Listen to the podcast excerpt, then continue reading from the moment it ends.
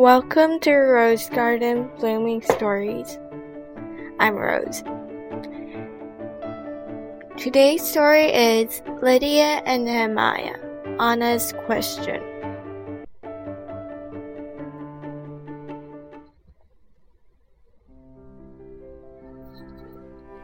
It was another school day. Lydia was doing her mathematics when Anna approached her desk for help. Lydia? Anna asked. Could you please help me with Latin? They're so tricky. She placed a big heavy book on Lydia's desk. Yeah, sure. Pull your chair over here. You don't want to stand for the whole time, don't you? Lydia giggled as she closed her mathematics book. Where do you need help? How do you read this? Curdo and Dam pat him on a potenta on a red. Aha! You are having trouble with the apostrophe. Okay, so you read like this Credo and Deum. After half an hour, Anna became annoyed and frustrated. She kept getting a spelling error while writing the Apostle Creed. Lydia? asked Anna. Yes. Why are there so many languages? I mean, like, there's not only Latin, but the birds from the east speak Chinese, the tigers speak Korean, the wolf speak German. I'm not saying it's bad at all, just saying it's kind of annoying to learn all that. You know what, Anna? Lydia replied. The answer to your question is in the Bible. She winked at her. Really? Of course. Wait, hey Anna. Resurrectionem is spelled R E S U R R E C T I O N E M, not English resurrection. Didn't you learn the story? I thought you learned that from the Sunday school last week. Lydia raised her eyebrow. I got a fever, answered Anna as she corrected her resurrectionem. Well, then wait until our family devotion time. Dad said he will be talking about.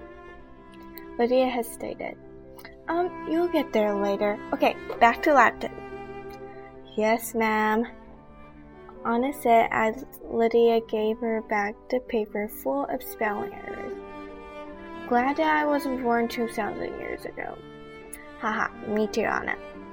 Lydia chuckled. She noticed Nehemiah, who was peeking inside their room. Hey dude, you finished your school for today? Yup, but I almost tore apart my Spanish textbook. I have no idea why did I choose Spanish as my third language. He sighed, leaning onto the wall. Hope I'm talented in learning the language just like Rachel or you, Lydia. Hey, you're not that bad, Lydia replied putting your books and pencil back to where they belong. Besides, you're better in mathematics than me, girl. Thanks. But still, I wish those stupid people didn't build a tower. Nehemiah complained. What tower? Anna asked with curiosity. How does a tower have any relationship with languages? Um, you haven't learned that yet? Um, Nehemiah was surprised. Nope. You'll learn that tonight then. We are reading that passage, I think. He went on. Want to go out and play? Since we finished our school early. I just asked mom and she said yes. Sure, ask Mary if he will come. We could play tag or find a carrot, Lydia exclaimed as she ran down the stairs with her blue scarf on. I'll go get the carrot. Don't forget to put your watch on, dude. Okay. Hey, Anna. Let's go get Mark. Nehemiah whispered to Anna.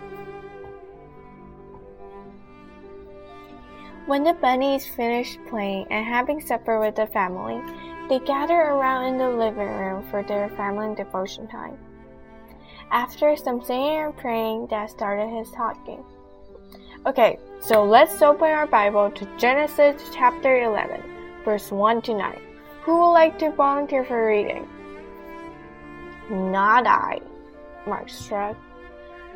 I'll read, Rachel said, flipping open her Bible. Okay, now the whole world had one language and a common speech. As men moved eastward, they found a plain in Shinar and settled there. Lydia listened. What a bunch of mindless people, she thought. No matter how many times I read this part, they just turn out to be weird and selfish. How could they even dare to think of being exactly the same as God? She gave a glimpse at Rachel, who was reading the scripture, and then Anna. She leaned her chin on her paw. That is why it was called Babel, because the Lord confused the language of the whole world. From there, the Lord scattered them over the face of the whole earth. Rachel ended. Now, who would like to summarize what Rachel just read? asked Dad. Anna raised her paw. I will. Go ahead. So after the flood, people went out and they found a nice place and decided to stay there. Then the people suggested to make bricks, um, but they decided to build a city with a super tall tower that reached to heaven to glorify themselves. Well, apparently God wasn't happy about it and was really offended by their actions, so he confused their languages so they couldn't understand each other and can continue the word. Um, and the people got scattered all over to the world. Awesome! So, any thoughts, comments, or questions? Asked Dad. He sounded like a silly robot. Well, it's really cool that God made all the languages at the same time, Anna replied. Nehemiah stated, all of these started from sin, all of the languages. They are the production of sin and disobedience. Nehemiah tilted his head. Well, aren't those people silly? Why did they want to reach heaven by building a tower? They could just die. It will be faster and easier. Nehemiah, uh. Mom gave him a serious look.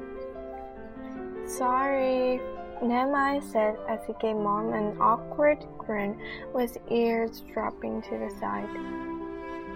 Nehemiah, people get misunderstood in this page a lot. The heaven means the sky simply, not the heaven where we go and meet Jesus. If we read Genesis chapter 9, God wanted them to multiply and spread out the world. However, these people were region blatantly disobeying him. Check out Genesis chapter 11 verse 4. Then they said, Come, let us build ourselves a city with a tower that reaches to heaven, so that we may make a name for ourselves, otherwise we will be scattered over the face of the whole earth. Um, Dad? said Anna. Yes. This is just some of my thoughts. I think discussing why they did such thing is useless because it already happened. You have a point there, honey. But we could think of the motivation that led the people to the bad decision as well, so we can keep us from making similar mistakes, Mom answered. Oh, I get it, Anna said. Hey, well, you see, no one told the people to build a tower to reach to heaven, quote, sky. They made that decision. How could they even think of that? I mean, how could they even dare to think and do such thing, wanting to become just like God? Lydia shrugged. I think there is only one answer to that, Lydia, Rachel replied because God is good and we are not. God's nature is good and we are the opposite, evil.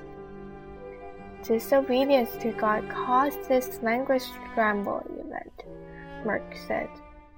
Yeah, but we can remember that we should never and never try to overcome God.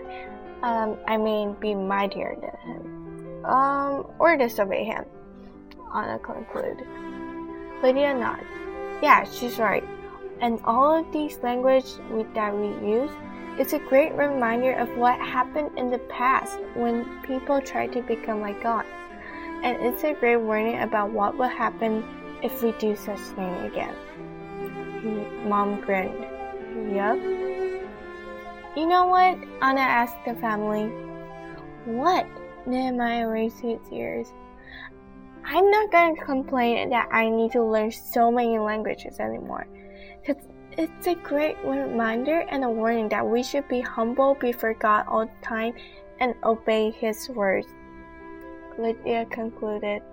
Sis, I guess now you know why there are so many languages in this world. Indeed, I do.